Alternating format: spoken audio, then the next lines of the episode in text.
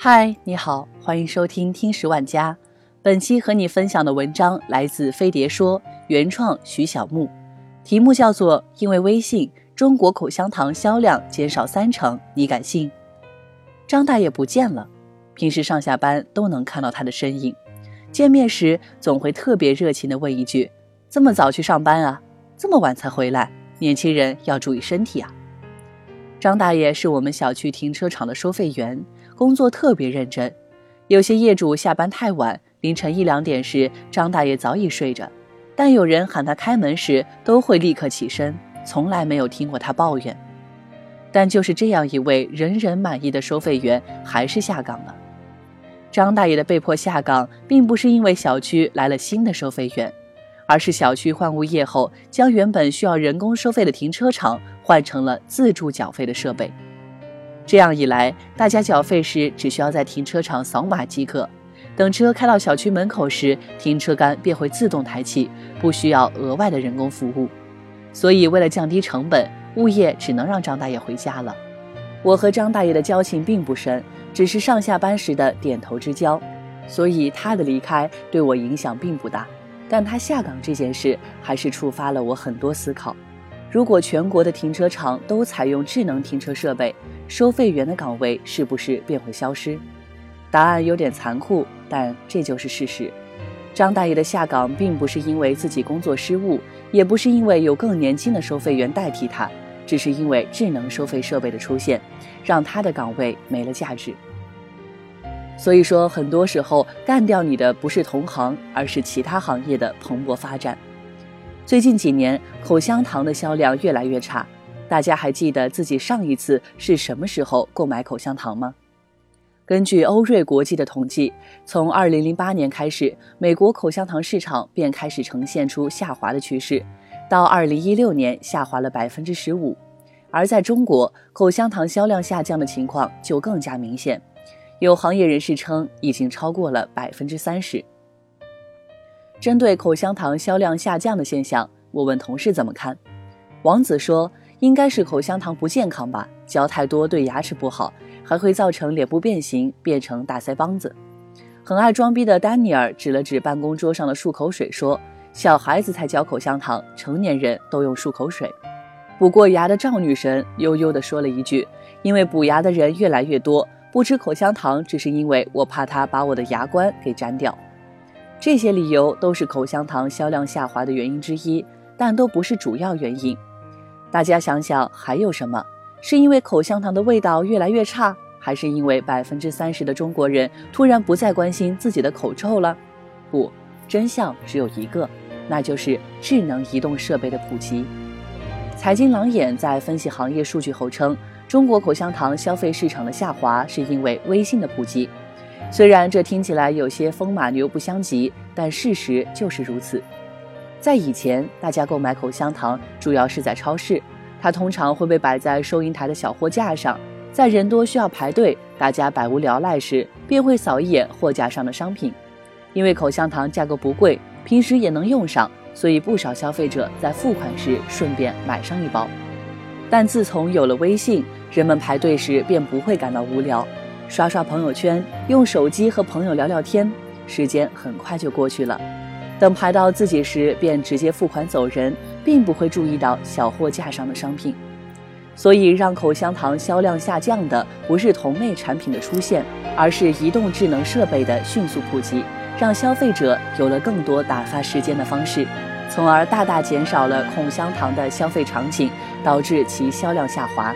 因为替代产品的出现，导致自身遭受重创的产业还有很多，比如方便面销量的下滑，也并不是因为泡面的口感变差，而是美团、饿了么等外卖平台的兴起，让泡面的方便快捷的优势完全丧失。口香糖和智能手机、方便面和外卖，虽然它们看起来是不同领域的行业，但内部的竞争早已悄然发生。而身处这些行业背后的工人们，也会因此面临下岗、失业的风险。技术的迅速发展，让越来越多的岗位被取代，越来越多的行业消失。但时代滚滚前进的车轮，并不会因为你担忧，并不会因为你而停下，反而越来越快。那个追求稳定、渴望找一个铁饭碗的时代早已一去不复返。停滞不前的结局只有淘汰。毕业时，我有机会留到省行工作，当时父母特别开心，觉得儿子在银行上班又有面子，收入也不低，最关键的是工作稳定。但真的稳定吗？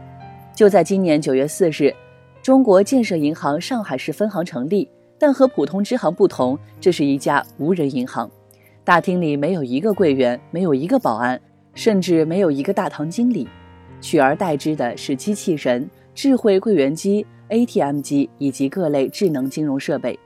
不难想象，未来二十年甚至十年内，银行柜台的数量将会大幅度的减少，大量的柜台员工会遭到淘汰。或许你会质疑，并不是所有人都会使用这些设备，最终还是得依靠人工服务。但这就像二十年前我们质疑互联网不会得到普及一样。我们担心成本太高，我们担心人们不会使用。但事实证明，这些担心都是多余的。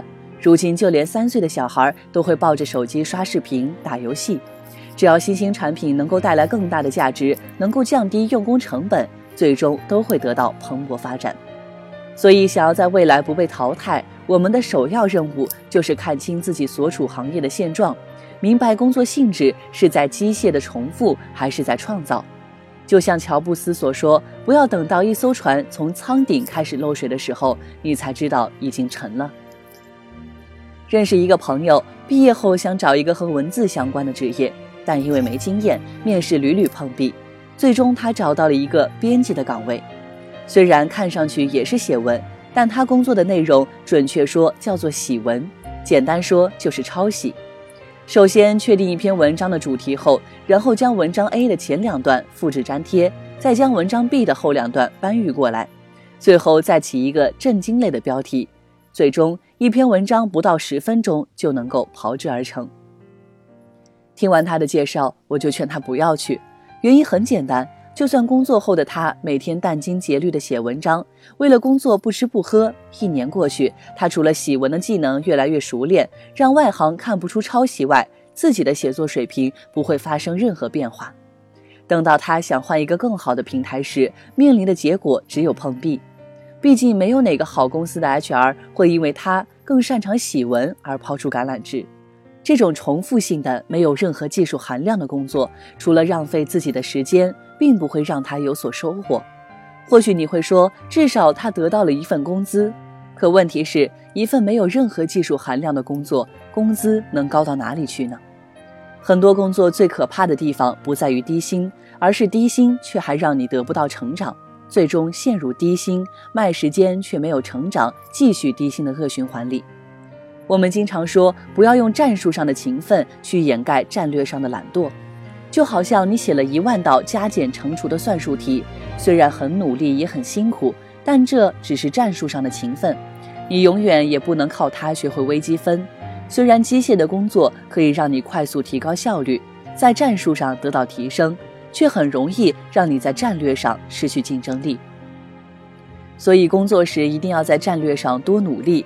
而想要实现这一点，其中之一就是升级自己的思维方式，跳出重复劳动的陷阱，去换一个维度去思考问题。只有你真正看清自己所处行业的性质，才能在面对未来时多一份自信。其次，要想更好地迎接未来，不被淘汰，我们还需不断学习，做到与时俱进。当你觉得自己的工作只是按部就班时，可不可以强迫自己多一点思考和创新？在日常的工作中创造出不一样的价值。前段时间看一个新闻，说一名博士生送快递被人指责大材小用，但他们不知道的是，这位博士生在八年的快递过程中自创出一套快递编号法，帮助他平均每天送货三百多件，比普通快递员的两倍还多。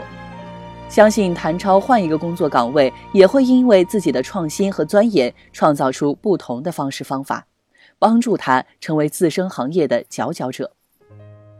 所以说，除了找工作时要看看是否能够得到成长，在工作的时候能够在同样的工作岗位上做出别样的价值，也是突破自我、创造价值的关键。任何一个时代，人们都会为变化感到焦虑，但这个世界上唯一不变的就是变化本身。面对未来，面对变化，我们只有不断的提高自己的技能，不断保持学习的态度，才能在改变到来之时，更好的迎接新的挑战。好了，这就是今天的节目。欢迎在节目文稿中找到加入听友群的方式。感谢您的收听，我们下期再见。